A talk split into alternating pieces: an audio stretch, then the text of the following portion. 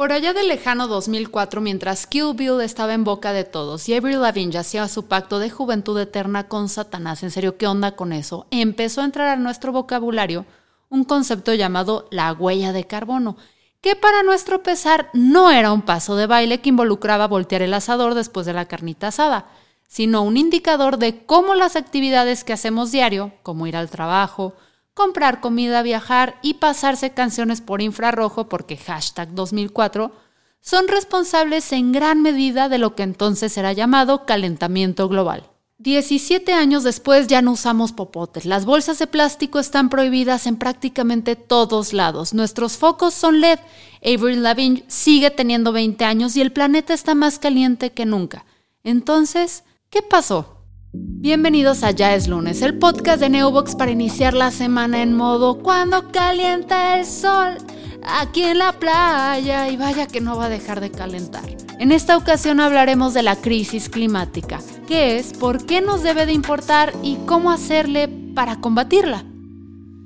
Si tienes algo de tiempo viviendo en esta piedra dejada al sol llamada Tierra, de seguro estás familiarizado con el término calentamiento global, que inmediatamente te hace pensar en el agujero de la capa de ozono, los polos derritiéndose y un montón de animales en el Ártico que se ven más tristes que Anaya enterándose de que tuvo menos votos que parientes.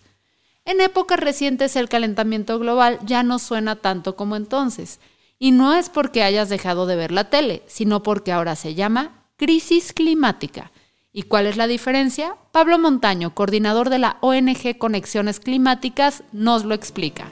El tema es que empezamos hablando de este fenómeno como calentamiento global y eso, digamos, en términos de lenguaje, eh, como bien sabes, pues permite ciertas interpretaciones, ¿no?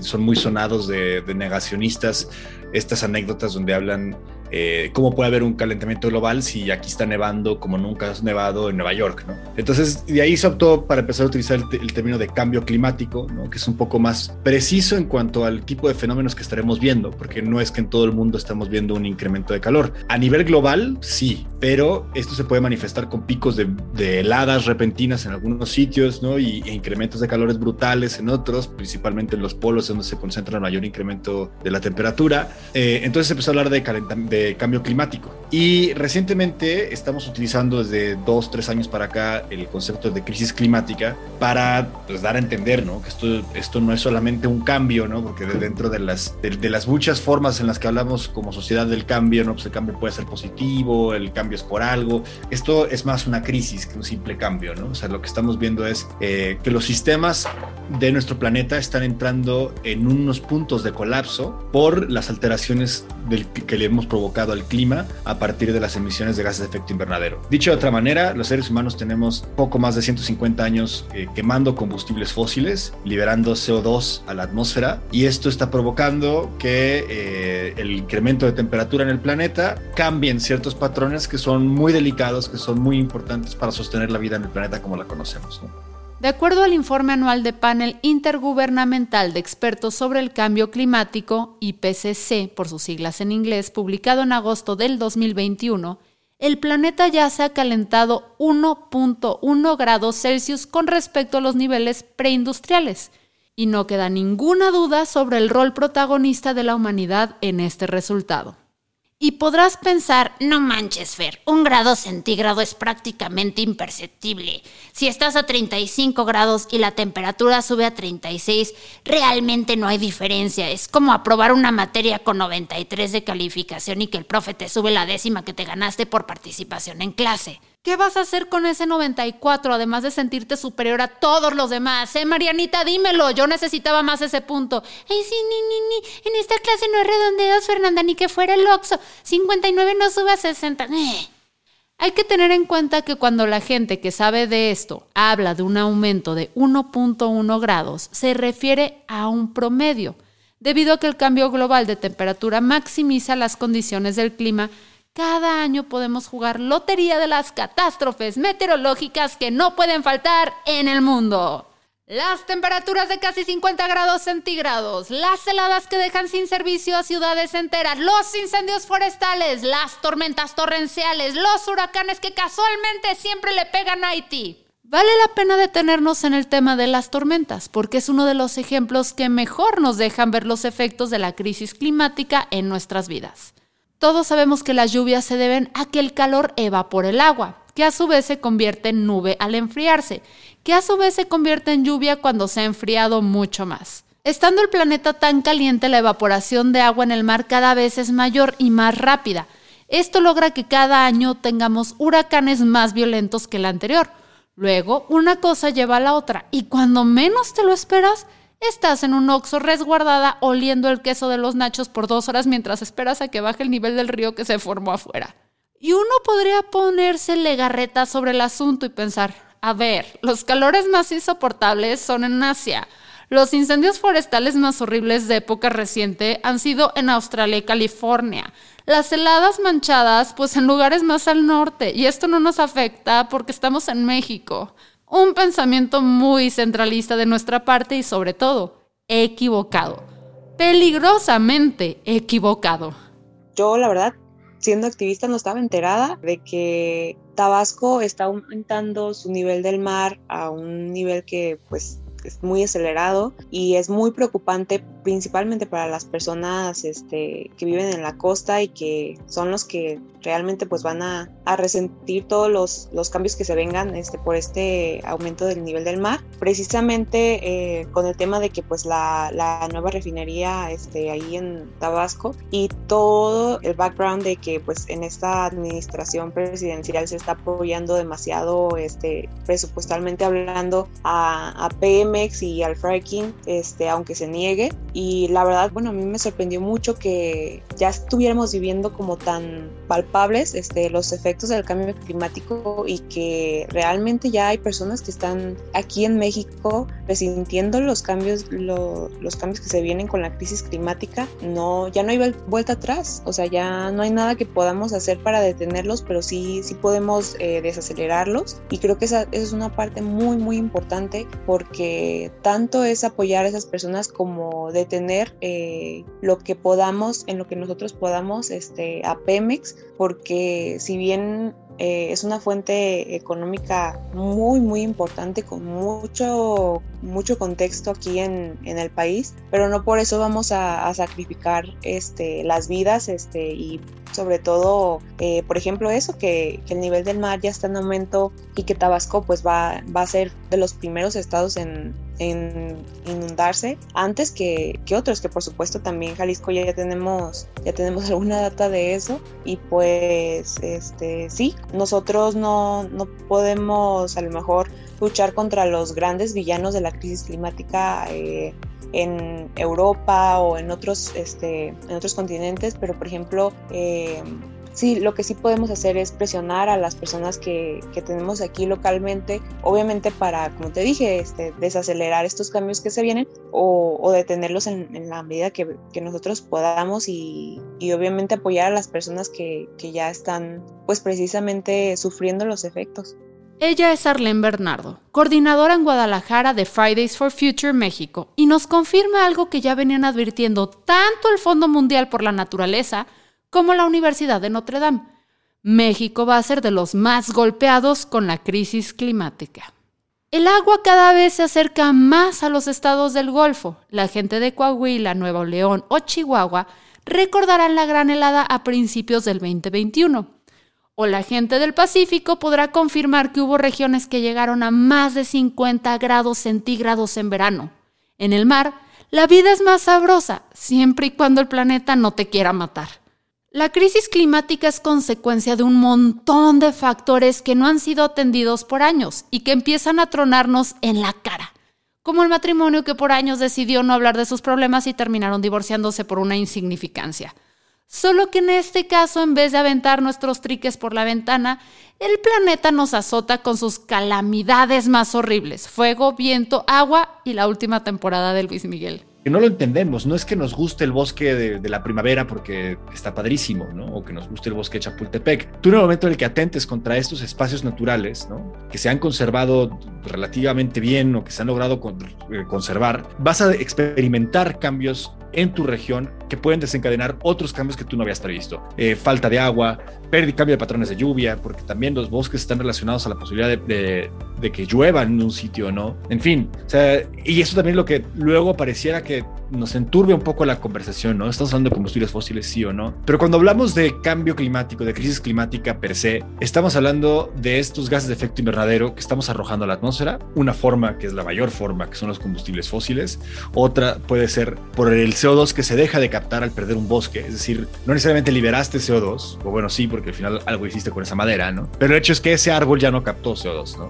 Ese bosque, esa selva, ese manglar dejó de captar CO2. Por lo tanto, eso es una emisión que se puede considerar porque ya algo que estaba eh, absorbiendo carbón ya no lo está haciendo en este planeta. ¿no? Entonces, bueno, hay, hay varias fuentes. Eh, los gases de efecto invernadero son las principales.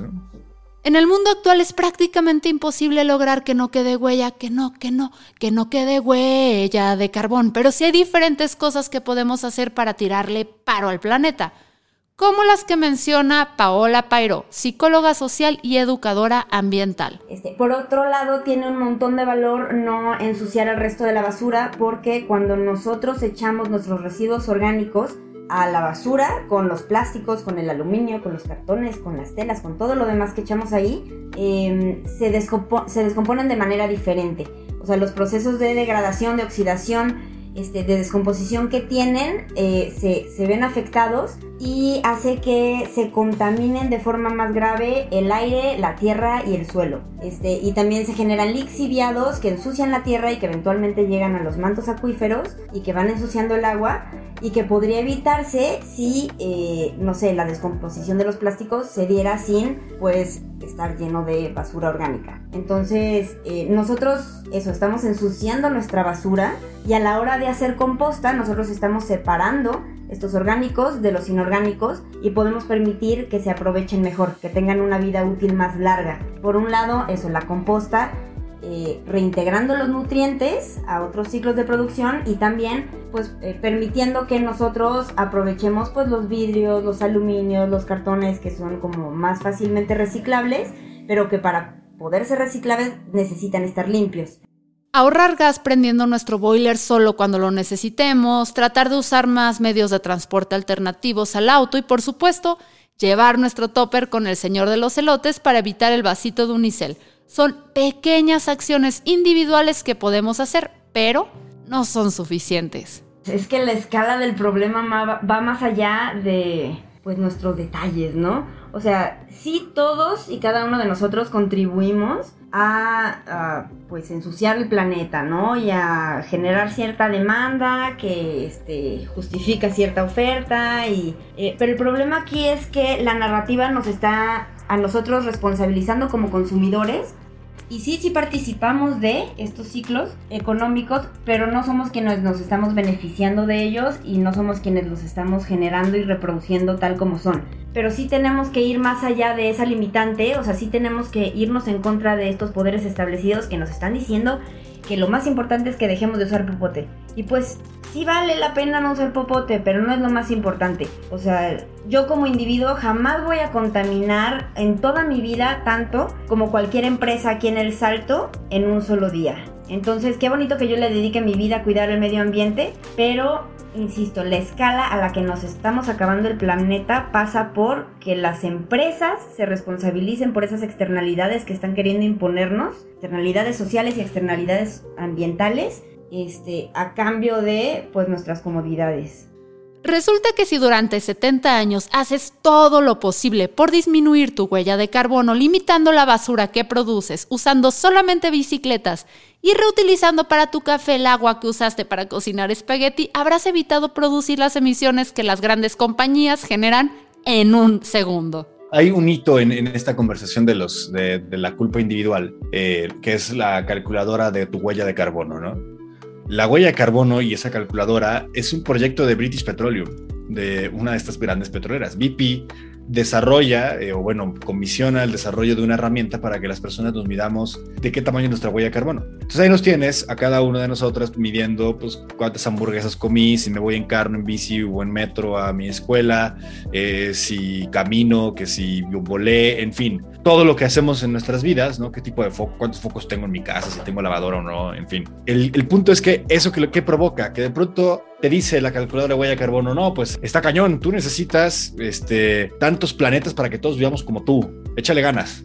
Y, y, ojo, que, que sí es nuestra responsabilidad cambiar los hábitos que tenemos a nuestra disposición. O sea, yo siempre voy a abogar porque si no necesitas un popote, si no necesitas generar un residuo en ese instante para tomarte tu refresco, tu bebida, si puedes no tomar refresco incluso mejor, eh, tu agua fresca, digamos, ¿no? Eh, si no necesitas un popote que vas a estar 10 minutos, ahorra ese ese, ese, artefacto de plástico que solamente va a generar basura, ¿no? En, sin duda lo podemos hacer. Si puedes no moverte en, en, auto particular e ir a tu trabajo en bicicleta y es un paseo agradable, también, de acuerdo. El problema ahí es que los cambios individuales, ojo, son un primer piso como de congruencia, de donde tenemos que partir para cambiar la situación que, en la que estamos viviendo. Y también hay un tema de, eh, de privilegio. No todas las personas pueden llevar una dieta vegana, ¿no? Eh, como algunos nos dirían que es la dieta que tiene menor impacto. No todo el mundo tiene, derecho, tiene esa posibilidad hay personas que su única posibilidad de, alimentarse pues, son los tacos que están afuera de la obra en la que están trabajando, ¿no?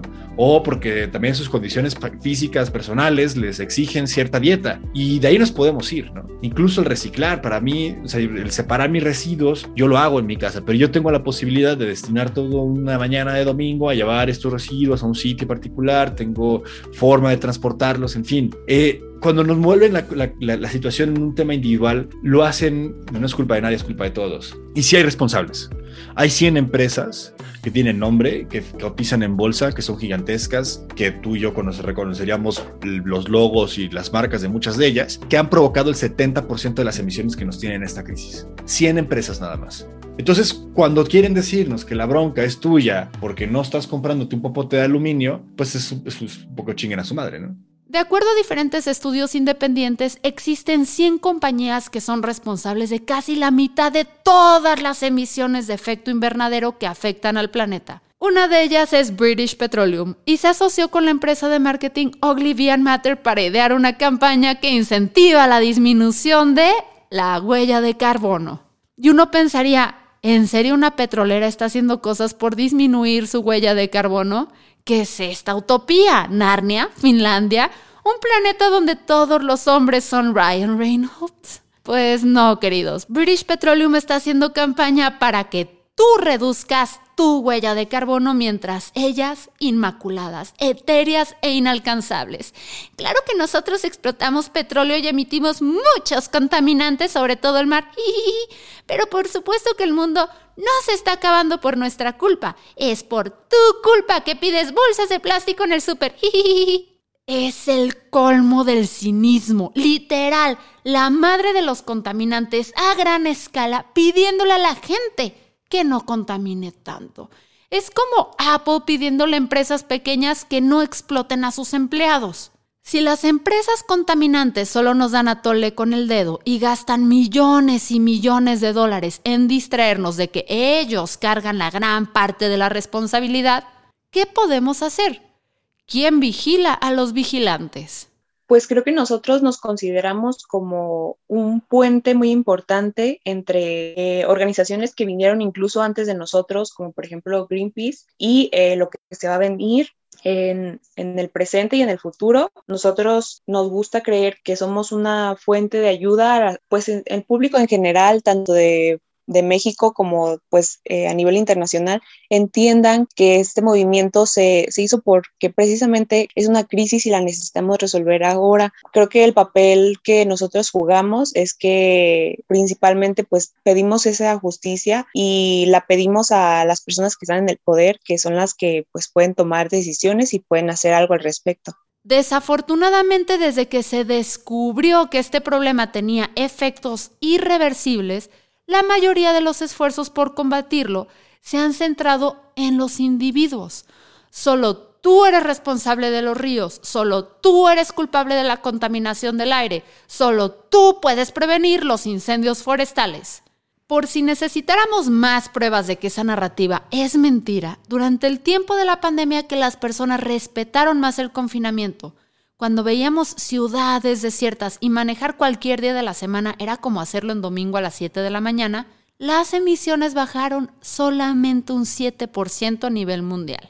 Por cierto, ¿está mal que extrañe esos días por el poco tráfico? Y ojo, no estamos diciendo que las acciones individuales no importan ni que tires tu basura por la ventana porque total, ¿qué más da?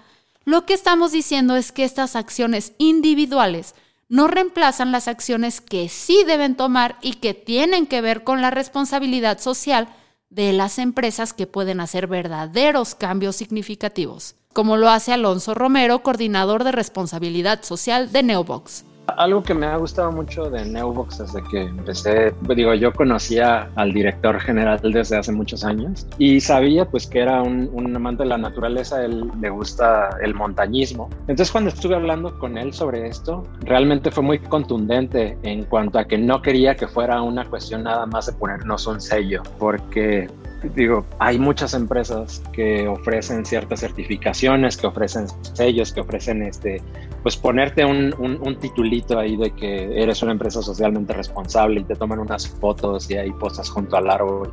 Y desde un principio fue muy contundente en la parte de que si íbamos a hacer algo, si nos íbamos a meter al tema, teníamos que hacerlo de una forma auténtica. Entonces, por ejemplo, nuestro programa de reforestación permanente que este mes cumple un año, este, está pensado no solo en la parte de la reforestación, está pensado también en el mantenimiento de estos árboles. O sea, no es nada más como que nos vamos a tomar la foto con el árbol y luego ahí que se quede, como pasa en muchos esfuerzos. Eh, aquí se trata de realmente darles un seguimiento, de apoyarnos también en la tecnología para estarlos monitoreando, para saber qué tipo de especie, aprender más sobre ellos, cuál es su producción de oxígeno, cuál es su nivel de, de reducción de contaminación, etcétera. Entonces, poco a poco estamos implementando pues cada vez más ideas y más cosas que podamos eh, pues hacer uso, como te digo, de la tecnología para, para empatar con, con, la responsabilidad que tenemos. Y, y digo, es, es, obviamente esa responsabilidad que tiene una empresa que decide meterse a este tipo de actividades, pero pues también es un gusto que tenemos compartido y yo lo veo incluso en los equipos eh, al interior de la empresa, o sea, que no tienen tanto que ver directamente, o sea, con el, con el tema, pero que les platico sobre alguna actividad y están puestísimos. Y la verdad es que pues es son equipos muy jóvenes y es gente que realmente tiene esto como una prioridad. Entonces, eh, pues eso es lo que estamos haciendo en este momento. Es importante tocar estos temas porque hablar de lo incómodo hace que se pueda trabajar en ello. Según el IEPCC, al igual que tu tío que dio un anticipo para comprar tiempos compartidos en un hotel que todavía no está construido, ya estamos en un punto de no retorno, pero aún hay esperanza. Es algo muy grave, pero es algo muy bonito que esta finalmente es una lucha por la vida. O sea, que nosotros podemos pensar en cuáles son las cosas que eh, van a procurar la vida. O sea, literalmente necesitamos a la biodiversidad para seguir existiendo, ¿no? Entonces, ¿cómo podemos hacerle para tener más plantas, para tener plantas más sanas, para que sobrevivan las abejas? O sea, o sea pensar en opciones de, de cómo vamos a limpiar el agua, cómo vamos a limpiar el aire, eh, cómo vamos a dejar de contaminar cómo vamos a producir tierra. Y finalmente son, son como invitaciones muy afectivas y muy emocionales. O sea, cómo vamos a seguir participando de la trama de la vida. Cómo vamos a hacerle para que nuestras cadenas de producción y de consumo no sean tan lineales y podamos pues, respetar los ciclos naturales de los que dependemos en el mundo y creo que siempre va a ser una gran opción eso, pensar en cómo podemos producir tierra, cómo podemos darle más espacio a las plantas, cómo podemos procurar la biodiversidad. Estas son claves como innegables de lo que vamos a necesitar si queremos seguir viviendo en este mundo. Creo que hay muchos, muchos cambios en el estilo de vida que podemos hacer, pero creo que lo más importante es estar bien informados, o sea, realmente eh, comprometerse con, con la crisis climática y informarse de que aquí en la comunidad, qué es lo que está afectando, qué es lo en qué estamos este, eh, contribuyendo, en qué no estamos contribuyendo, en qué le podemos contribuir este, a las personas si es que en nuestra comunidad alguien está haciendo algo. Eh, obviamente también eh, algo muy importante es enterarse pues las decisiones este, políticas que se estén tomando en torno obviamente no solo al medio ambiente, sino también este, ahora nos tenemos que preocupar por el presupuesto, eh, a dónde va dirigido, que realmente se protejan las áreas que se tienen que proteger, Creo que eh, ese compromiso es como lo más importante que nosotros podemos hacer y nosotros podemos tomar para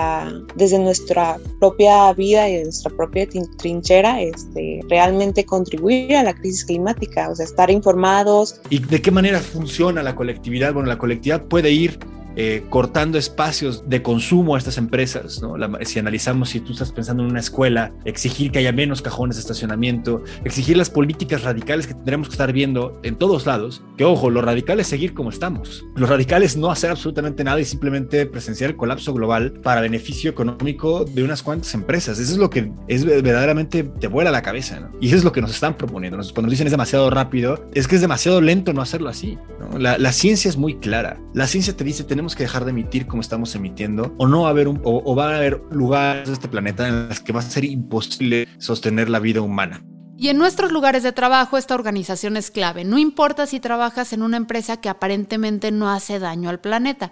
Existen formas en las cuales podemos ayudar. Creo que ahí es bien importante ser el instigador, o sea, ser como el infiltrado a mí me tocó hacerlo durante muchos años, ¿sabes? Me dediqué durante mucho tiempo a hacer estrategias de branding, las hacía para muchas marcas diferentes y en ese tiempo, como te digo, no era algo atractivo, pero veía cuál era el dato que le podía ser relevante a mis jefes. O sea, por ejemplo, si estábamos hablando de imagen pública, ¿cuáles eran los datos que yo podía obtener? Y son registros que puedes encontrar. Hay muchísimos estudios al respecto. ¿Cuál es el tipo de datos que sabes que a tu empresa le puede convenir y que les puede ser atractivo, ¿no? Y además, no es una cuestión de estar engañando a nadie, no le estás engañando a tu jefe, nada, le estás diciendo lo que realmente está sucediendo. Muchas veces no es una falta de voluntad, sino una falta de información sobre los beneficios que puedes tener. Hay distintas organizaciones que te pueden asesorar al respecto y que además pues están encaminadas a generar un beneficio para la empresa. No digamos, eh, no es un beneficio tal vez, ya no es de deducción de impuestos, tal vez no es una cuestión en la cual estás ganando más dinero, pero sí hay otros beneficios que son una inversión eh, hacia el futuro, ¿no?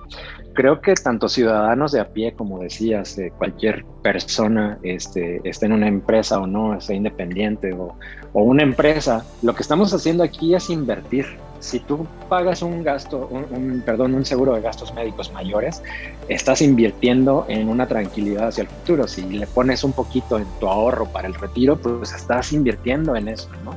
Esta parte también, cuando tú modificas ciertos aspectos en tu vida diaria, cuando tú este, empiezas a hacer esta, a instigar, como digo, dentro de tu empresa para hacer ciertos cambios, lo que estás haciendo pues es invirtiendo hacia futuro, ¿no? O sea, estás dejando un poquito más esfuerzo, estás tal vez pagando un poco más por ciertos productos, pero a medida que más gente se está dando cuenta y a medida que más empresas lo están aplicando, el costo está resultando menor. Lo que le tenemos que invertir es cada vez menos. Y mientras más personas lo hagamos, pues esa inversión va a ser menor. Además, creo que los esfuerzos tienen que ser cuantificables y tienen que ser medibles. Eh, nosotros, por ejemplo, eso como te decía, lo tenemos en, la página y se puede ver realmente cuando tú haces una, una adopción de un árbol a través de Newbox tú tienes un certificado en el cual puedes ver cuál es la ubicación del árbol, cuál es su edad, cuál es su especie. E incluso eh, gracias a, nuestros aliados de Reforestal y de Amauni, hay toda la apertura para que si alguien quiere ir a ver eh, su árbol pueda ir y hacerlo de, en una forma física, ¿no? Entonces, eh, creo que tiene mucho que ver eso, es esta término en inglés que, tal, digo, perdón por lo, pocho, pero es accountability, ¿no? O sea, es realmente rendir cuentas de lo que se está haciendo y no tener nada más, eh, pues una, una, una marquita ahí que te lo platiquen.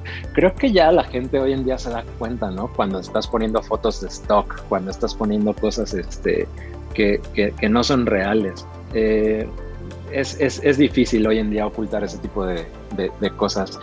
Eh, las malas y las buenas creo que son difíciles de ocultar. La gran transición política de los últimos 50 años impulsada por el marketing corporativo nos ha convertido de ciudadanos a consumidores. No es difícil ver por qué nos han conducido por este camino, especialmente cuando se anuncian las ganancias anuales de las grandes empresas. No hay que dejar de llevar nuestra bolsa de tela al súper y de separar nuestra basura pero también hay que tratar de hacer culpables a los que de verdad pueden hacer un cambio, ponerles el reflector encima, que más y más personas sepan quiénes son. Este cambio va a tomar tiempo y muy probablemente no veamos los beneficios a corto plazo, pero podríamos dejar un planeta vivo para nuestros hijos, para nuestras sobrinas, pero sobre todo un planeta donde Timothy Chalamet pueda reproducirse. Mi nombre es Fernanda Dudet y esto fue un episodio de Ya es lunes, el podcast de Neobox, la empresa número uno de hosting en México. Y en neobox.com tenemos una super promoción. Registra tu dominio.org a tan solo 169 pesos con 90 centavos. Hasta la próxima.